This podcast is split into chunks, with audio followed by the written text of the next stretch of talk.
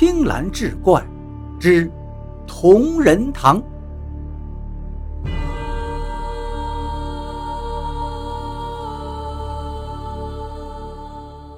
话说有一年，康熙皇帝得了一种怪病，宫中御医把所有名贵的药材都用遍了，就是不见病情好转。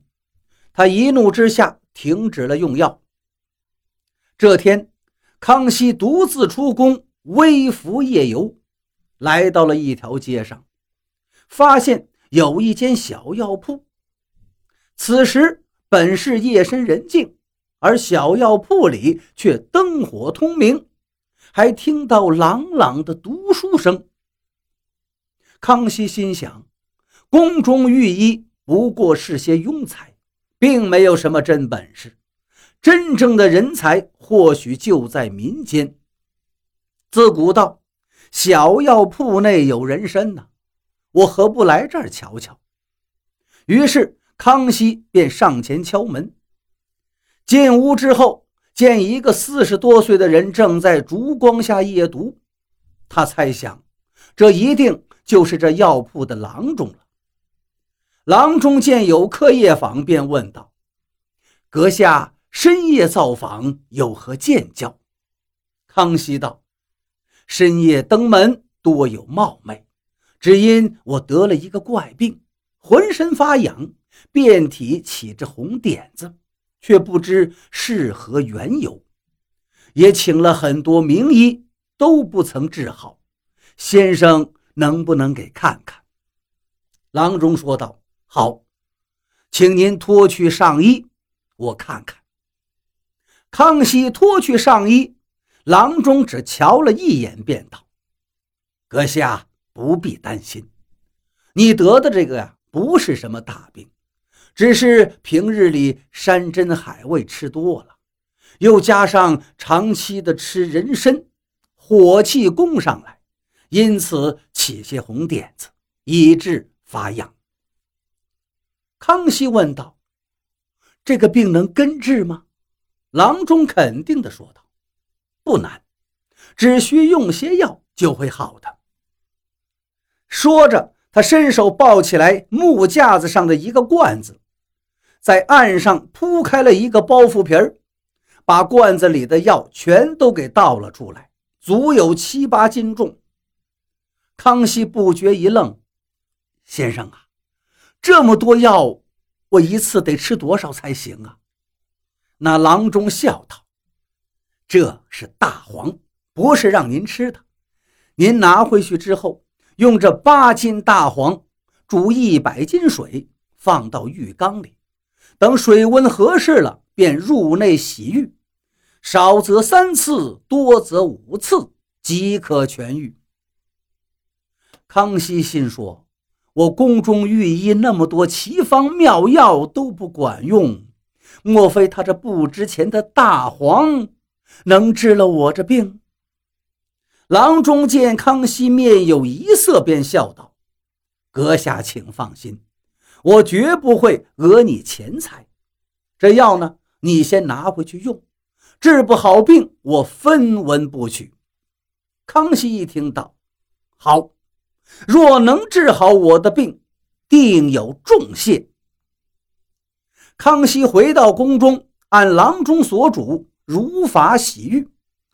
果然呢，他下到这浴缸之中，顿时就觉得浑身清爽舒服。妙不可言。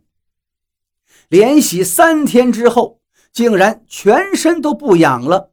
再一细看，身上那些个红点子一个都没了。康熙心里高兴。第四天，又微服来到了这个小药铺。那郎中一见康熙面带笑容又来了，便知他的病已经好了，于是故意说道：“阁下今日。”是来送药钱的吗？康熙道：“正是，先生，你说要多少钱吧？”郎中哈哈大笑：“哈哈哈哈，让您见笑了。那天晚上，我是见您半信半疑，才故意说治不好病，分文不取。如今病也好了，我还是分文不取。我见您气宇非凡，只想与您交个朋友罢了。请问阁下尊姓高名啊？康熙巍然一笑，道：“学生姓黄，字天星，一介书生。”郎中一听，高兴道：“我叫赵贵堂，也是一个穷书生。我父亲立志让我金榜题名，光宗耀祖，可谁知天不遂人愿，多次名落孙山。如今只好在京城开这间小药铺，一面行医，一面读书，希望有朝一日能鱼跃龙门呐。”康熙说道：“赵兄，常言道，榜上无名，脚下有路。以你高超的医术，我可以力荐你进宫担任御医，岂不是鱼跃龙门了吗？”赵贵堂闻听却笑道：“你错了，我以为医者应为天下普通百姓着想。”为他们排忧解难才是。进宫当御医，虽可享尽荣华富贵，却不能为百姓治病，此非我所愿，又有何意呀？康熙一听，不禁道：“赵兄的德才，令在下佩服之至。请恕我直言，既然你屡考不中。”何不安下心来，在医道上大展前程呢？赵贵堂道：“哎，我也是这么想的，只是这行医也非易事啊，我没有那么多的银两，空有凌云之志，难有大的抱负啊。老兄啊，您若是日后发了财，可以资助我一把，建一座大药堂。”也算我没有白给您看这一次病啊！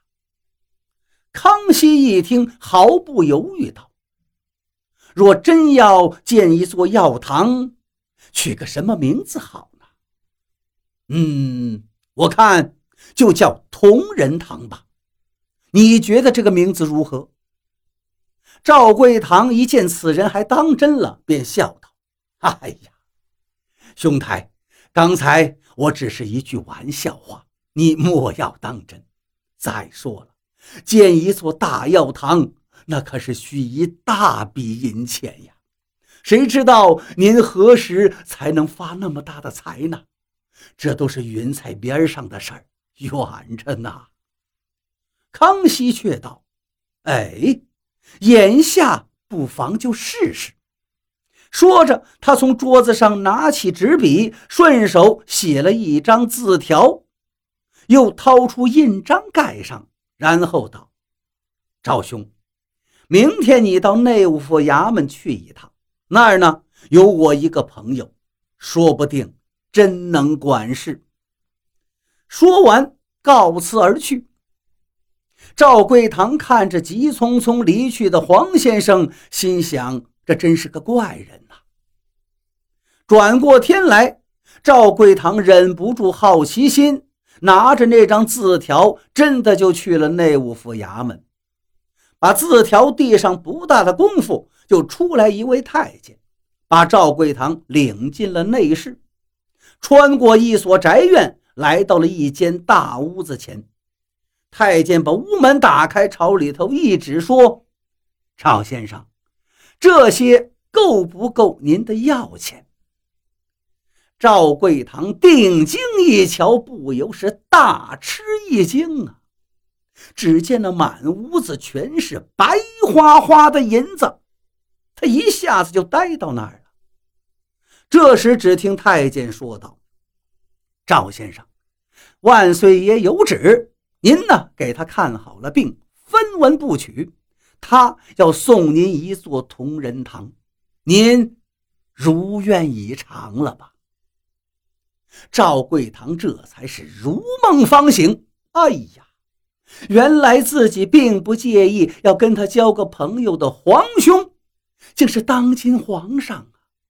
真后悔当初自己的唐突了，竟一点也没有察觉出来。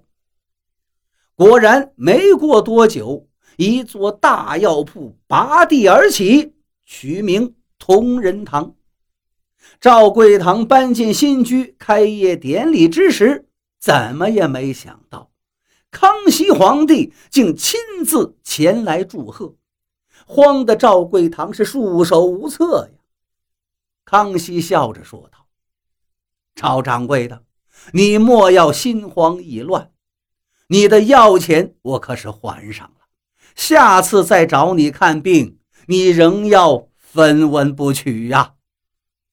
从此之后，北京城的同仁堂大药房便名扬天下。